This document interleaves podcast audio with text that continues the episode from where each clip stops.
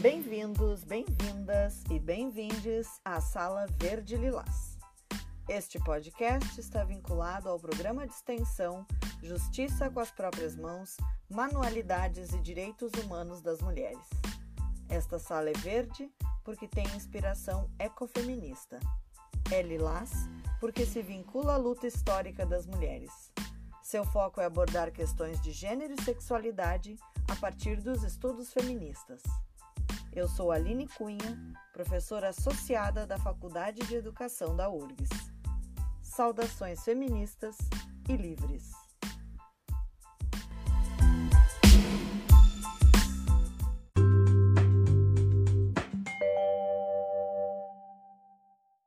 Hoje, na Sala Verde Lilás, recebemos a professora Diná Quesada Beck.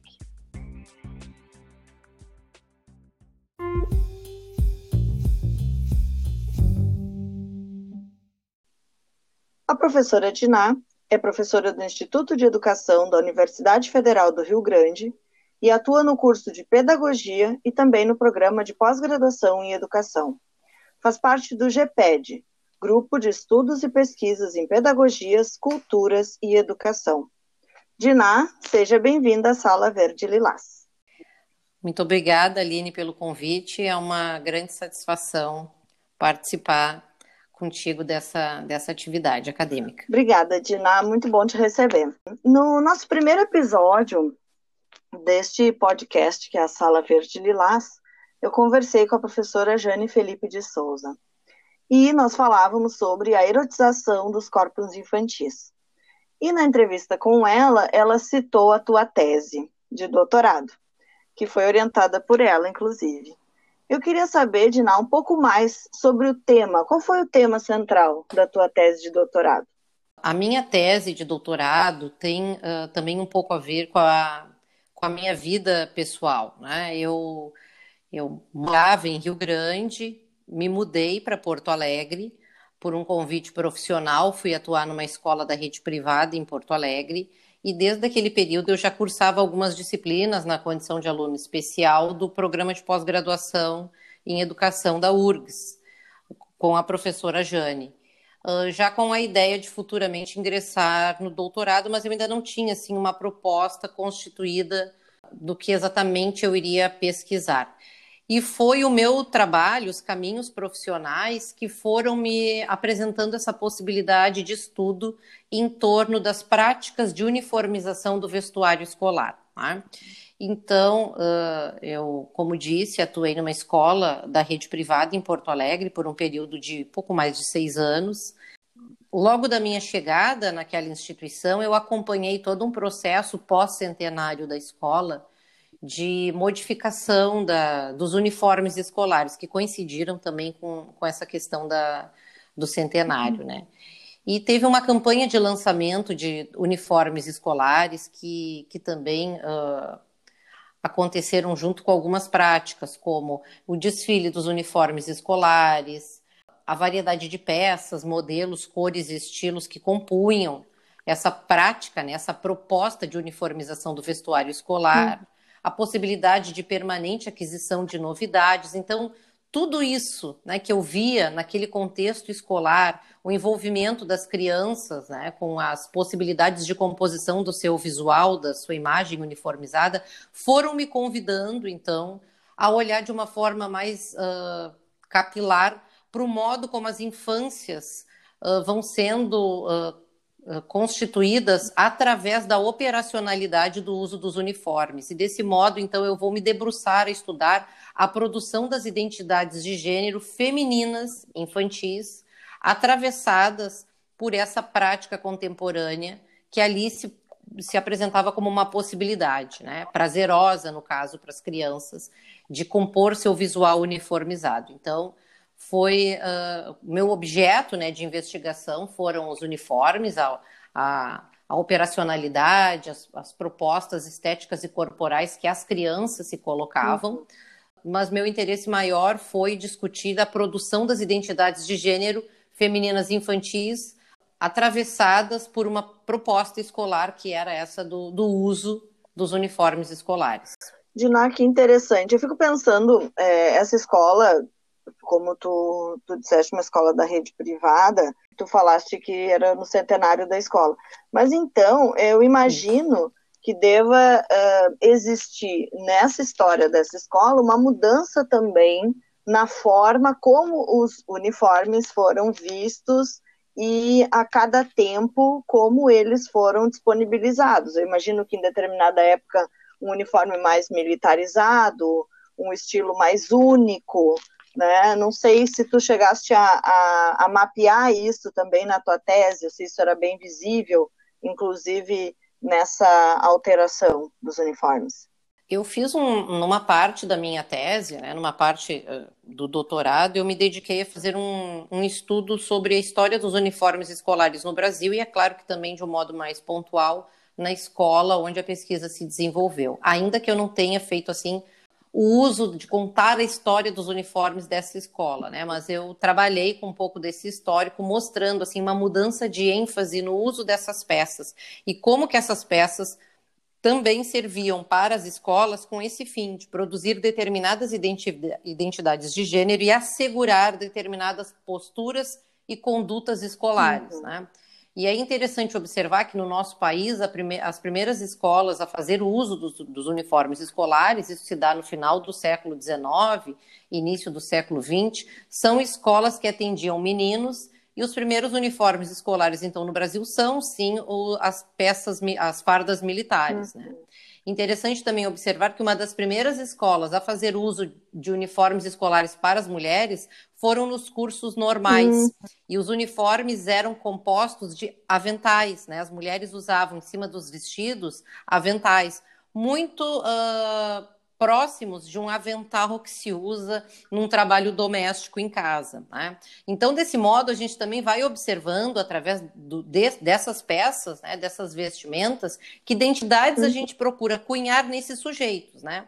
Os meninos, as crianças, desde tão pequenas, uh, com uh, fardas militares e jovens também, e as mulheres, as primeiras a usar, uma das primeiras a usar, né, são as mulheres os jovens nos cursos normais com os aventais. E depois as roupas também vão se reproduzindo para as crianças, uh, meninas e meninos, com tapapós.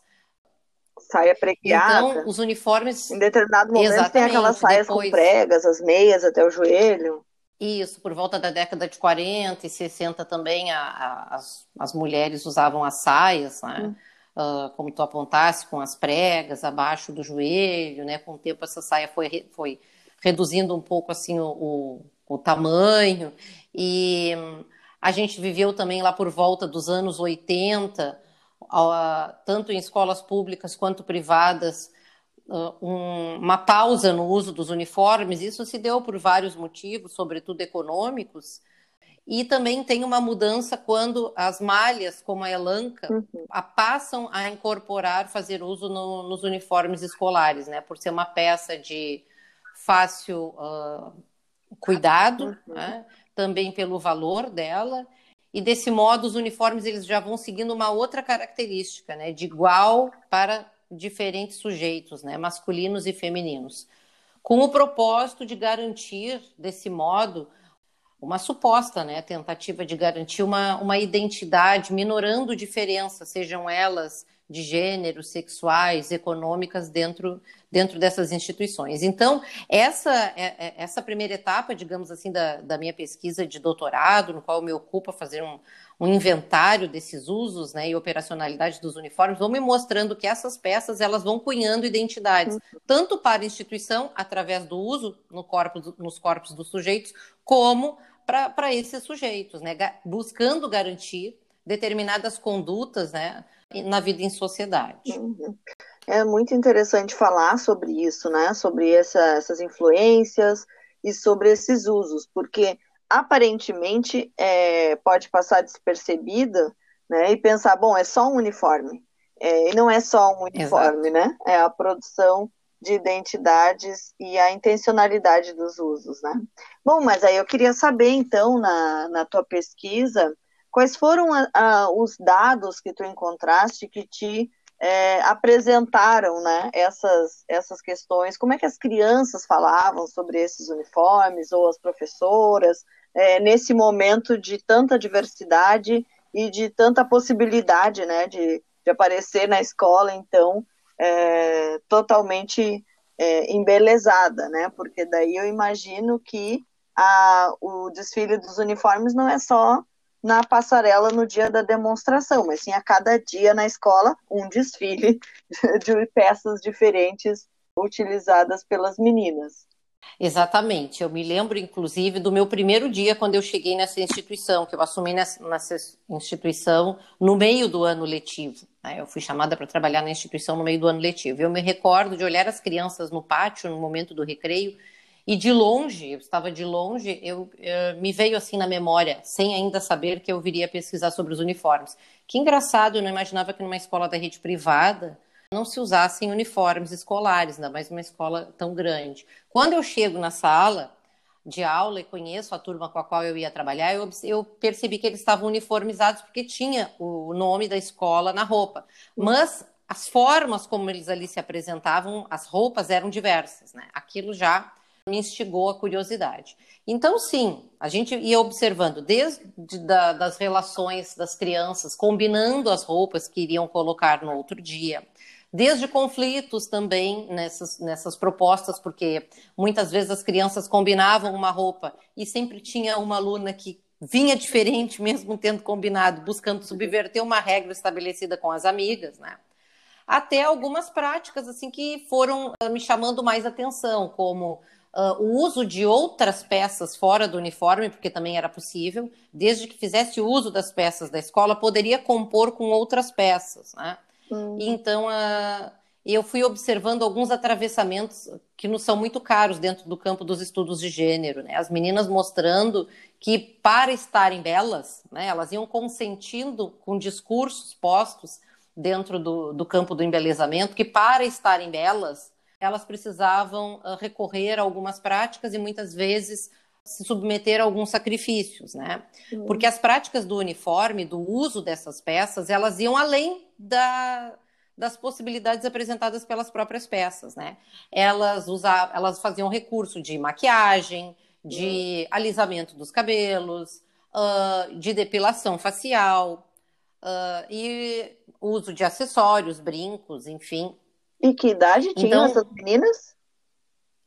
Essa proposta era desde a educação infantil até o fundamental, né? Uhum. Porque também nesse período que eu desenvolvi a pesquisa, o uniforme era obrigatório desde a educação infantil e todo o fundamental, até a primeira etapa do fundamental. A segunda etapa do fundamental era opcional a parte de baixo, né? Poderia usar jeans, né? No caso, a calça, short, saia a parte de cima que era obrigatória e o ensino médio não era obrigatório o uso do uniforme, tá?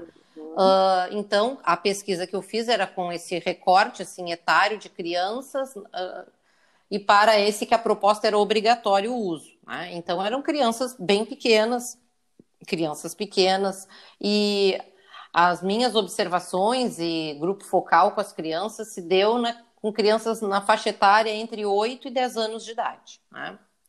Então as crianças iam combinando as roupas que iam usar, ou então não combinavam, iam com a que queriam, mas eh, tinha alguns elementos assim bem peculiares, né? Dentro da escola tinha um guichê que vendia os uniformes, eram muitas peças, se a gente for considerar cada peça como única, porque existiam camisetas de várias cores, casaquinhos de várias cores, uh, baby looks, shorts, short saia, a calça legging com, a, com uma barra, assim, que ficava como uma saia, existiam de várias cores. Eu, na época, eu contei, numerei cada uma delas e cataloguei cada uma delas, e eram ao total 42 peças, né? Então, existia uma grande possibilidade de composição desses uniformes, né? Eu centrei a minha pesquisa com as meninas, porque eu via que a operacionalidade entre elas era muito mais intensa do que dos meninos, né? É claro que essas práticas também eram apresentadas para eles, mas, digamos assim, número bem menor de peças dispostas e também a funcionalidade, a operacionalidade que eles uh, davam para essa proposta escolar. Realmente, quem se envolvia muito com essas práticas eram as, as meninas, né? Eu recordo que teve uma época que o Grêmio Estudantil da escola, é claro que essa não é uma prática da escola, é do Grêmio, mas enfim, é, o Grêmio é composto pelos estudantes. e a escola, de certo modo, concorda com as práticas né, que ali são, são dispostas. Teve um curso de moda e maquiagem. E uhum. o público que foi buscar o curso eram as crianças, né? não foram nem tanto as jovens, né? mas as, as meninas, justamente buscando compor looks uh, melhor qualificados para. Qual era a melhor maquiagem para usar no, num dia de aula, né? Então eu vi assim que existia um, grande uh, investimento né, da instituição, e é claro que isso não fica só nessa escola, outras tantas também investem nessas práticas, propondo atravessamentos da, do mundo contemporâneo através da, das práticas estéticas e corporais que envolvem, de um certo modo, o embelezamento voltado para mulheres meninas, né? Sim. Dina, eu agora, quando tu falavas, eu uh, me chamou a atenção uh, o aspecto metodológico da tua tese, né? Que tu, tu tinhas, então, apontamentos, suponho que seja um diário de campo, e tu fizeste grupos focais. Uh, tu podes nos contar um pouco sobre essa questão, sobre essas escolhas metodológicas? Como é que tu fizeste a tua pesquisa? Sim. Bom, uh, antes da qualificação, eu havia feito uh, um grupo focal, né? Me foi permitido, assim, na instituição, trabalhar com uma turma, e eu trabalhei com uma turma por uma semana, não era uma turma minha, e eu fiz uma proposta para as crianças discutindo a questão da, do consumo, da contemporaneidade, das práticas que eram dispostas para as crianças, e dali eu já pude produzir alguns dados para o meu estudo. Uh, mas eu percebi que eles foram incipientes, né? E eu, eu, fui buscando assim mais. Aí eu fiz algumas entrevistas com, com algumas crianças que também me possibilitaram mais algumas possibilidades. Mas também percebi que nessa conversa com as crianças, mais individual, elas não se sentiam tão à vontade, assim como ali naquela proposta que eu fiz com aquela turma, com aquela intervenção pedagógica. E a banca sugeriu que eu, que eu fizesse observações em momentos livres né, da, das crianças na escola. Hum. Junto com isso, eu tinha entrevistado o setor de comunicação e marketing da instituição e também entrevistei esse, a, a profissional que atuava nesse guichê que vendia os uniformes. Tá? E, mas foram as observações, como a banca de qualificação sugeriu, em momentos livres das crianças na escola. O que, que a gente entendeu por momentos livres? Era a hora da entrada, a hora da saída e o recreio. Né? E eu também, como a escola também tinha um restaurante terceirizado dentro dela, eu também chegava assim um pouco mais cedo e observava que muitas crianças chegavam um pouco mais cedo, almoçavam na instituição e ficavam ali na hora da entrada. Eu já considerava isso como momento da entrada também. E ali eu ia observando um pouco os movimentos das crianças, né? Essa hora da chegada, quando elas viam as meninas, sobretudo quando se encontravam, viam as roupas que, que uh, tinham escolhido para aquele dia, o momento do recreio, a hora da saída, foram momentos assim importantes e que eu fui conseguindo capturar algumas conversas das crianças, alguns momentos até um pouco mais tensos, assim, em torno do, uh, dessas práticas em torno do uniforme, né? Porque, claro, que também existe uma grande competitividade entre elas para ver qual estaria mais glamourosa, mais bonita, mais embelezada dentro das compreensões delas aí do que, que seria esse mais, né? Uhum. Dina, assim, e com relação a, é, claro, né, tu, tu já defendeste a tua tese há algum tempo, né, e, mas os, esses dados são muito atuais, né, a gente percebe que essas práticas, elas ainda pelo que nós escutamos, né, das nossas estudantes que estão em estágio, ou mesmo, né, das crianças com as quais convivemos, de que esse apelo, né, ao embelezamento, a, as roupas com brilhos, é, a muita, muita cor, né, o uso da maquiagem, ainda é presente. Então, por isso eu queria te perguntar, se tu pode contar para gente um pouco dessas falas, assim, que ilustram essa, esses achados assim da tua pesquisa, dessas conversas entre as crianças, os temas, como é que elas, o que, que elas diziam? Tá. Bom, eu, uh, como eu tinha anteriormente comentado, os uniformes escolares eles eram como uma possibilidade, uma possibilidade que despertava outras tantas práticas entre as crianças. Né? Então, não era apenas a questão do uso daquelas peças. Né? O uso daquelas peças chamava, incitava essas crianças a produzirem seus visuais uniformizados e isso extrapolava os limites das peças. Né?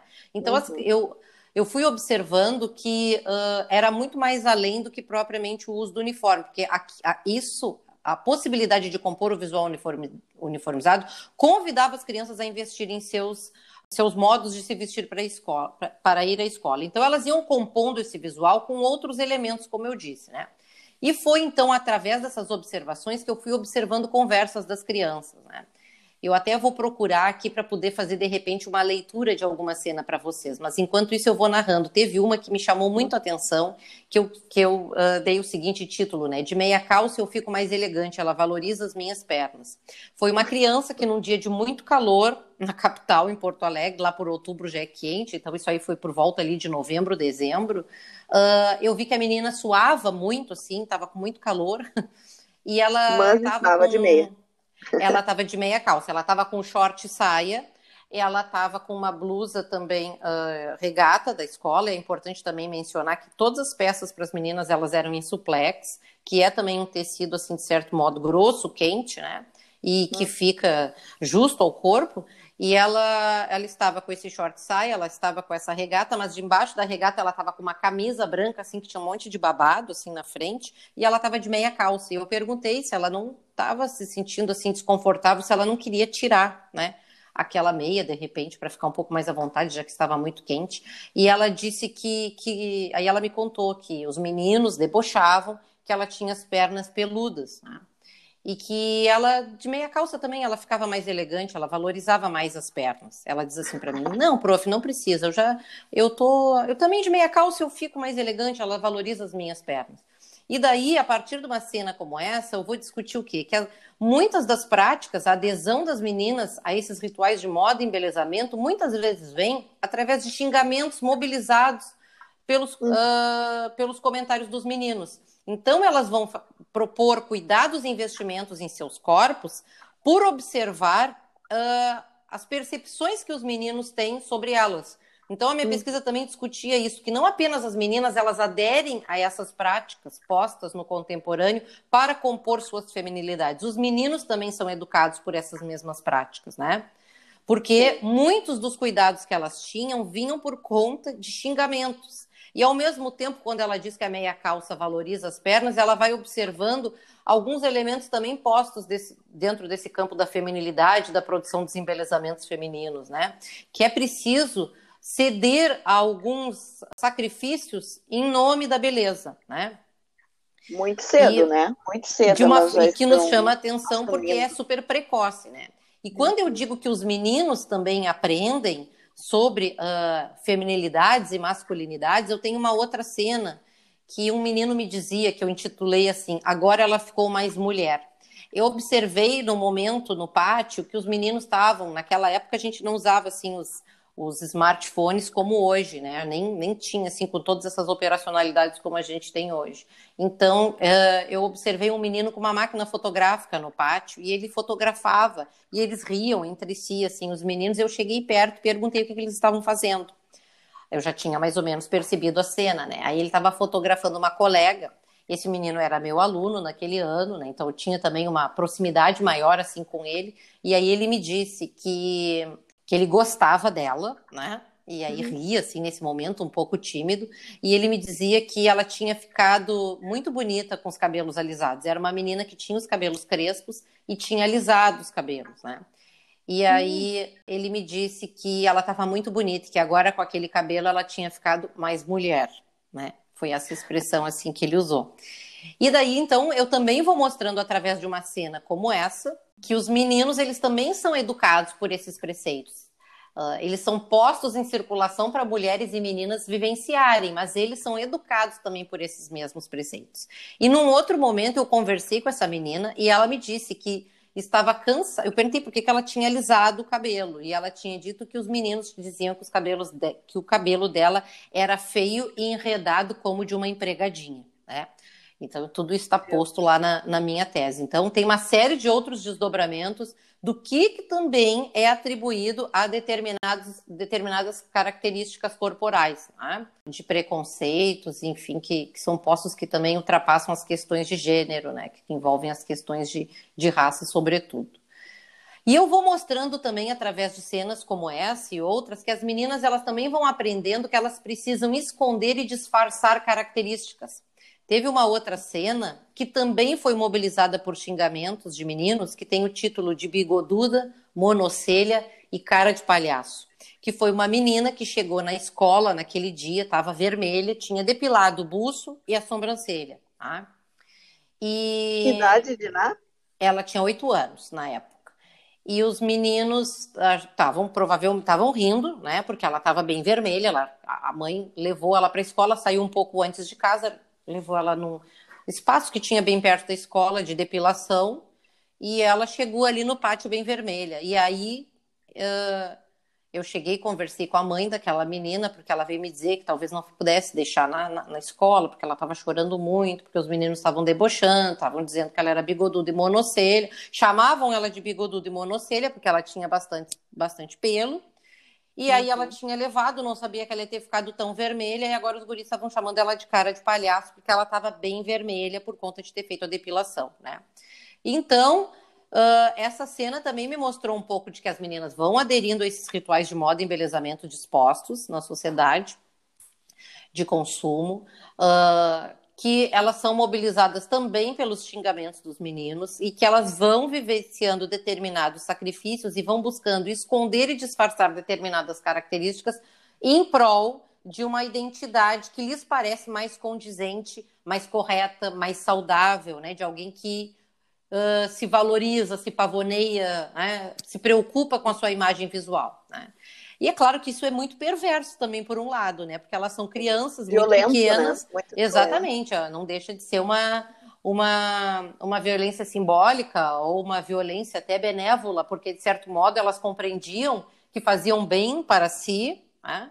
E, de certo modo, não deixa mesmo de ser, porque sofrendo. elas, mesmo doendo, mesmo sofrendo, mesmo sentindo calor, né? Uh, mesmo uhum. submetendo a uma química nos cabelos, né? É claro que a gente também, a partir da perspectiva que a gente uh, a, opera, a gente também vai mostrando que as meninas consentem com essas práticas, né? Porque lhes cabe consentir ou não. Então, se elas buscam essas práticas, também existe um processo de consentimento. Mas, ao mesmo tempo, a gente sabe que existe uma, uma grande operacionalidade de discursos que praticamente as coloca diante dessas possibilidades uhum. de uma forma já com esse consentimento autorizado anteriormente a elas realmente pensarem se elas desejam ou não vivenciarem tais práticas, né? Então eu vou discutindo um pouco dessas questões e mostrando as, uh, como uh, essas práticas vão regulando, governando, autocontrolando e de certo modo até autoaprisionando seus corpos, né? Esses são temas que a gente não pode, né? Jamais deixar de observá-los também, porque essas pautas elas não deixaram de existir, né? A tua tese foi feita, já foi defendida, mas uh, como eu já disse anteriormente, são práticas que a gente ainda percebe, né? Essas vivências entre as meninas e essas exigências desde muito cedo. Eu queria te perguntar agora sobre no momento atual, né? Então, na tua uh, quando tu lecionas então na graduação e na pós-graduação, falar um pouco sobre a pós-graduação. Que pesquisas têm sido feitas nessa área? Que temas têm sido abordados né, na, nesse momento atual? Sim. Bom, eu oriento no, no programa de pós-graduação em educação, participo da, da linha de pesquisa 3, que é a linha sobre culturas, identidades e diferenças, com a proposta, então, de, de discutir, uh, investigar a produção das infâncias e juventudes na contemporaneidade. Né? Então, eu já tive pesquisas orientadas, concluídas e algumas em andamento que olham tanto para a produção das infâncias na contemporaneidade como da juventude. Né? E o que tem me chamado muito a atenção nesse momento, que as minhas orientandas que têm olhado para a infância, a gente tem se valido de um espaço, é claro que existem outros tantos, né? Mas através do, do, do campo dos estudos culturais e do conceito de pedagogias culturais, investindo nessa proposta de que diversos espaços para além da escola e da família também são educativos, nós temos nos voltado a olhar para espaços midiáticos e o YouTube tem se feito como um locus de, de pesquisa para nós. Né? Então, algumas das minhas orientandas têm olhado para canais de marcas, uh, ou então para canais de crianças, né? As meninas as youtubers infantis, e ali a gente vem observando o modo como essas operacionalidades de, de gênero, o modo como as meninas cuidam de seus visuais, vão uh, também sendo postos nesses espaços e ampliando seu poder de persuasão entre as crianças, né? Uh, eu convivo também no, no espaço familiar com filhas e sobrinhas e vejo o modo como as crianças, para além de brinquedos e produtos que elas pedem por ver nesses espaços, não apenas nos canais infantis, mas também nos, no, no espaço do YouTube, como elas também vão aprendendo sobre desígnios corporais, né? Sobre padrões estéticos e corporais, né? A minha filha tem quatro anos, ela, alguns dias atrás, ela me disse que ela quer pintar os cabelos, né? Então, porque ela viu uma youtuber que pintou o cabelo, como que ela quer cortar o cabelo, ela já me diz como que ela quer que eu prenda o cabelo, ou as unhas que ela quer pintar. Uh, e as minhas orientandas também observam isso na, nas pesquisas que desenvolvem. Né? Há um investimento maciço na constituição de seus visuais corporais estéticos. Eu tive uma outra orientanda que também olhou no, no canal do YouTube, mas a gente não, a gente olhou os meninos dessa vez, né? Que é uma, foi a única pesquisa que eu olhei meninos, assim, que eu investi, que foi por mim orientada. E nós olhamos os YouTubers, os meninos, os MCs mirins meninos, né? A ideia inicialmente era até olhar para as meninas para discutir também essa questão da erotização dos corpos e muito vinculada também ao padrão do funk carioca, o modo como essas meninas. Essa pesquisa também se deu um pouco porque, num determinado momento, explodiu no país a MC Melody. Essa aqui é lançamento, essa aqui é lançamento. Melody vai te ensinar, Melody vai te ensinar. Quando o DJ manda um pontinho, tio. Manda, sarra, manda sarrada no ar. Quando o DJ manda um pontinho, tio. Manda sarrada no ar.